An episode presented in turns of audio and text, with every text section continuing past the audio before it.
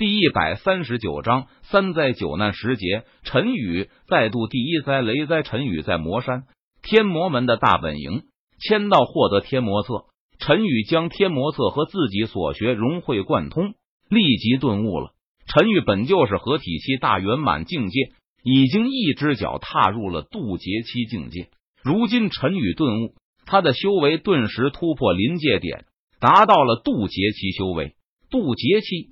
是武者修行路上最危险的阶段，渡劫期需要度过三灾九难十劫，如果度过，便从此跳出三界外，不在五行中，可以逍遥世间，拥有多达万年的寿元。但是如果渡不过，哪怕只是其中一个小灾劫、小灾难，都可能会让武者陨落，生死道消。修道难，修大道更难，生死难料。寒暑不期，奈何长生诱惑？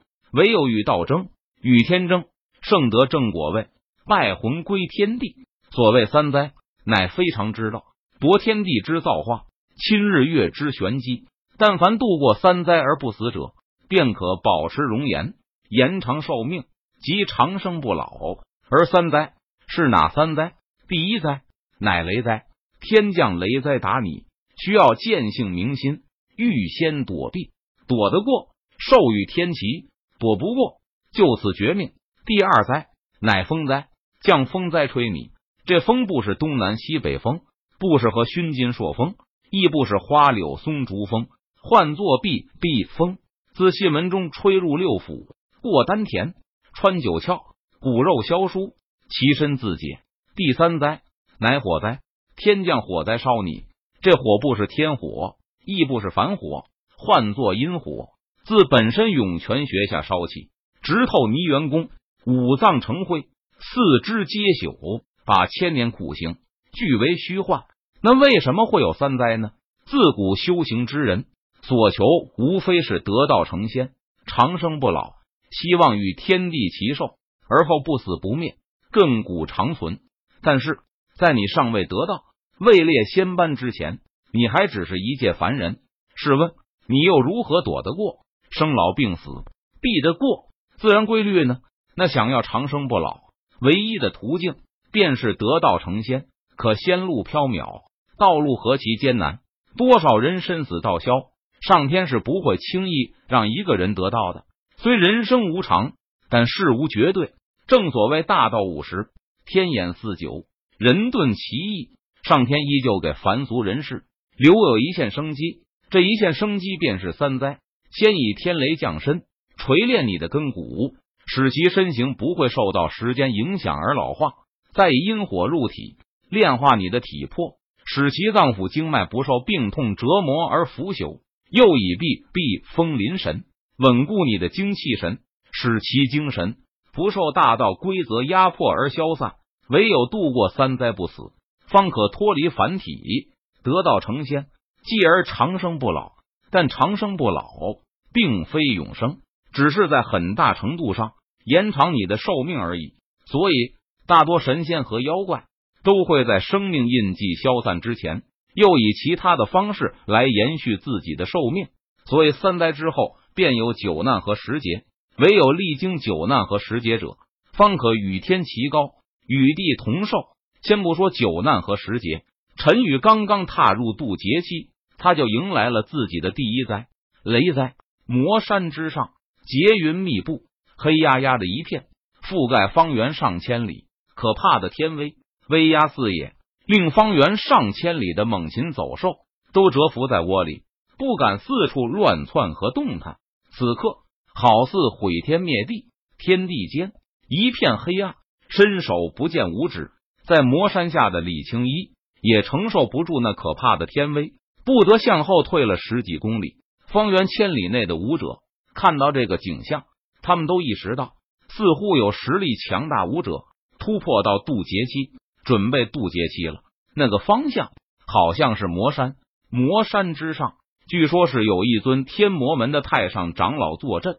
天魔门的太上长老是合体期强者，难道是他突破踏入渡劫期了？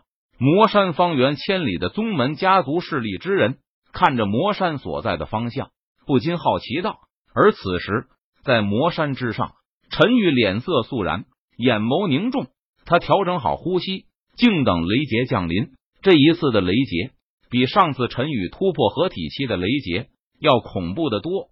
只见天上的雷劫不断压缩、凝聚，从乌黑色的劫云变成了黑、红、黄三色劫云，并且这还没完，劫云还继续在酝酿。